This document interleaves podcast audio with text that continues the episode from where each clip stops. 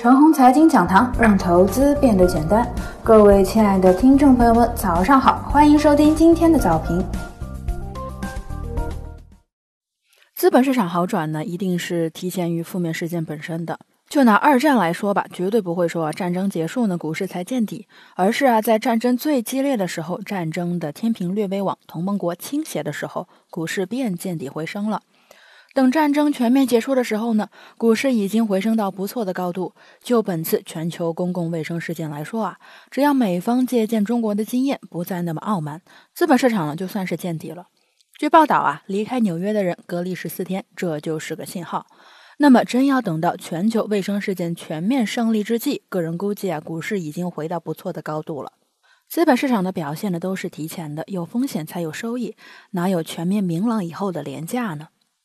我们国内来说啊，复工呢全面推进，经济逐步走向正轨。本次公共卫生事件之后啊，还有什么幺蛾子来破坏宏观局面呢？我是想不到了。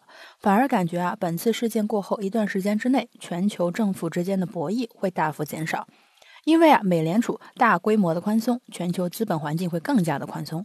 我国的政策基调应该至少在一到两年的时间内呢，把发展放在第一位。这些因素呢，都有利于股市在将来的一年时间内往好的方向发展。再看看股市自身的格局：一、蓝筹股高吗？还有没有上涨空间了呢？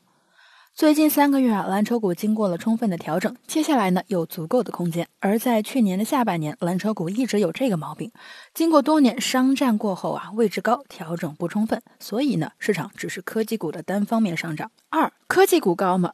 三月初啊是很高，但是经过了这一个月的下跌之后，科技股呢也不高了。锂电池前几个月涨幅巨大，而业绩呢却没有得到体现。这一个月股价快速回归，芯片股估值高，快速压估值；消费电子销售端萎缩，最近股价也是得到了充分的反应。其他科技股啊，多数呢也跌回了二月四日的低点。所以说，现在的科技股呢又便宜了。如此下来，接下来股市具备蓝筹白马加科技股双驱动的可能。接下来说说心态，股市是个利益场，怨气和恨意最重。来到股市亏了钱呢，一定会憎恨这个市场。多年来呢，多数人会亏，导致恨意绵绵，所以才会出现大量的人主观上呢希望股市跌死跌光的扭曲心态。一个日常生活中还算平和心态的人呐，都容易搞坏心态。在三千点买入股票，跌到两千七百点受不了割肉了，然后呢就天天希望股市跌到两千点，甚至是更低。如果谁看多就跟谁急，在这里呢，我想说，如果你想在股市有所改变，首先呢要学会放下，努力做到宽容和谅解市场。对市场的宽容就是对自己的宽容。没有人呢总是对的，都有亏的时候。如果一个人某次亏损的时候进入痛苦的后悔和反思，恨不得拿拳头打自己，这股票一定玩不好。此刻最需要的呢，还是一笑了之，胜败呢乃兵家常事。还有人啊，股票亏损的时候进入了无穷的恶念，到处责怪和谩骂别人，这其实也是不善待自己。